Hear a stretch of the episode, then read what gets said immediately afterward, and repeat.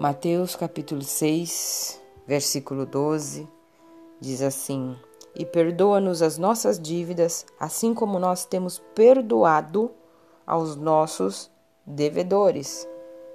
Você tem perdoado os seus devedores? Você tem pedido perdão a Deus? Pecamos todos os dias.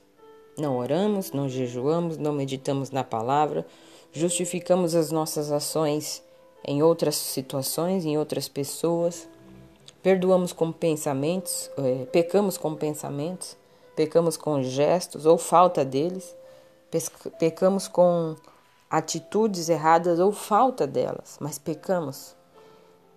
E nós pedimos, precisamos pedir esse perdão a Deus. Mas o Senhor quer saber: você tem perdoado também? Para que eu possa te perdoar, filho, para que eu possa te perdoar, filha. Você também tem tido esse coração como o meu, perdoador? Você também reconhece que assim como você é falho, os outros também são? Que assim como você erra, os outros também erram?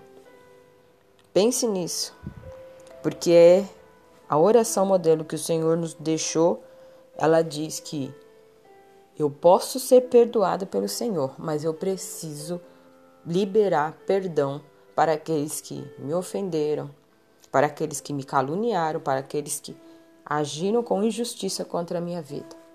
Mas haja da maneira correta, haja como o Senhor tem nos ensinado, e o Senhor operará na tua vida, neste dia e para todo sempre.